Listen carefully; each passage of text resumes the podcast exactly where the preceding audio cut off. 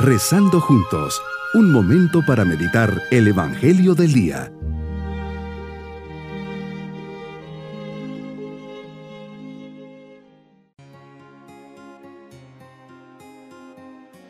Siempre es una bendición comenzar un nuevo día. Hoy, jueves de la décima semana del tiempo ordinario, nos dirigimos al Señor dispuesto nuestro corazón para comenzar nuestra oración. Señor, gracias por escucharme. Vengo a dialogar contigo para que me enseñes a perder y ceder tantas cosas que tengo que ir limando en mi vida y así gane tu gracia y se adentre haciéndome entrever algo de tu grandeza. Crúzate, Señor, en mi camino y ayúdame a cambiar de rumbo. Si no estoy haciendo tu voluntad, gáname la batalla de mi entrega, encauzando a ti toda la capacidad de mi ser con toda la ilusión de mi vida cobijada bajo tu sombra protectora. Sé que tu presencia me cuida, me acompaña y me ilumina. Bajo la luz del Espíritu Santo meditemos en el Evangelio de San Mateo capítulo 5 versículos 20 al 26.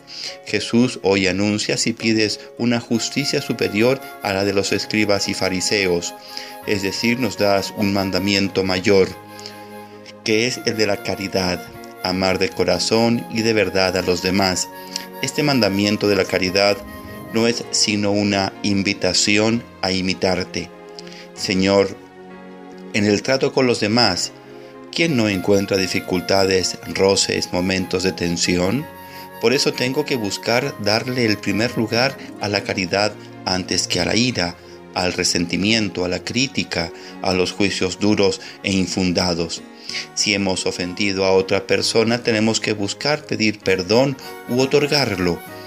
Jesús nos pide restablecer la armonía en las relaciones con los demás, hasta en los casos de contiendas o procedimientos legales cuantos juicios por herencias, divorcios, custodias de hijos, fraudes terminan en luchas campales entre hermanos, amigos, socios o esposos, siendo que antes existía entre ellos un lazo de amor, resulta que ahora ni se pueden ni ver ni hablar.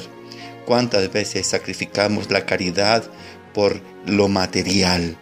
En la ley de la caridad dada por ti no hay lugar a la ley del, talón, del talión ojo por ojo y diente por diente.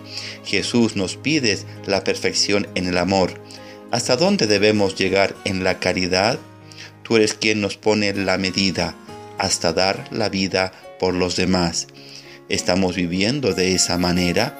Nuestra misión como cristianos es hacer presente y real a Dios amor en este mundo, no a un Dios lejano del temor, sino al Dios que nos ama y que se define como amor. Señor, nos dices cuando vas a poner tu ofrenda sobre el altar. Esta frase nos evoca un momento específico de la celebración eucarística, la presentación de las ofrendas. Este gesto humilde y sencillo tiene un sentido profundo.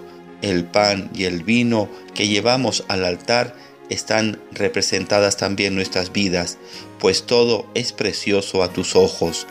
Todas nuestras obras, oraciones, la vida conyugal y familiar, el trabajo diario, el estudio, el descanso, todo, si se realiza en el espíritu, incluso las molestias de la vida, si se llevan con paciencia, se convierten en sacrificios espirituales, agradables y ofrecidos a Dios Padre, unidos a la ofrenda del cuerpo del Señor antes de que te presentemos oraciones y ofrendas, quieres que nos reconciliemos con nuestros hermanos. La caridad vale más que cualquier forma de culto. El mandamiento de la caridad nos obliga a evitar daños y molestias a los demás, a no permitir ningún tipo de conflicto que nos pueda dividir, a querer de corazón a mi prójimo. La Eucaristía es el sacramento de la caridad y si participo en ella me compromete a vivir este mismo amor en actitudes y comportamientos de vida. Si separo el culto a ti y el amor fraterno, no puedo ser buen cristiano. Más aún, la gente reconocerá que soy cristiano por la caridad. También tú me reconocerás, aceptarás mis oraciones y ofrendas. Si van acompañadas por la caridad, por el trato justo, bondadoso con los demás, esta virtud no se limita a evitar dañar a mis hermanos, reclama también una solicitud atenta y delicada para hacerles el bien, para evitarles tristezas y ocasiones de caída, para superar los conflictos que inevitablemente pueden surgir. Mi propósito en este día es reconciliarme con la persona que me he peleado y nos hemos ofendido, ofrecer este gesto de caridad en la misa que vaya en la semana. Mis queridos niños, Jesús nos invita a vivir la caridad, siendo delicados en el trato con los demás. Antes de ofrecer cualquier cosa a Diosito, Jesús nos dice que nos tenemos que reconciliar. Asimismo nos dice que nos tenemos que arreglar pronto con los que nos hemos peleado nos invita al control, a no enojarnos, a no insultar y menos despreciar a alguien. Quiere que vivamos la verdadera caridad.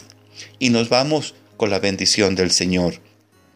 Y la bendición de Dios Todopoderoso, Padre, Hijo y Espíritu Santo, descienda sobre todos nosotros.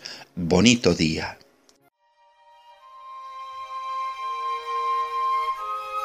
Hemos rezado junto con el Padre Denis Doren, Legionario de Cristo.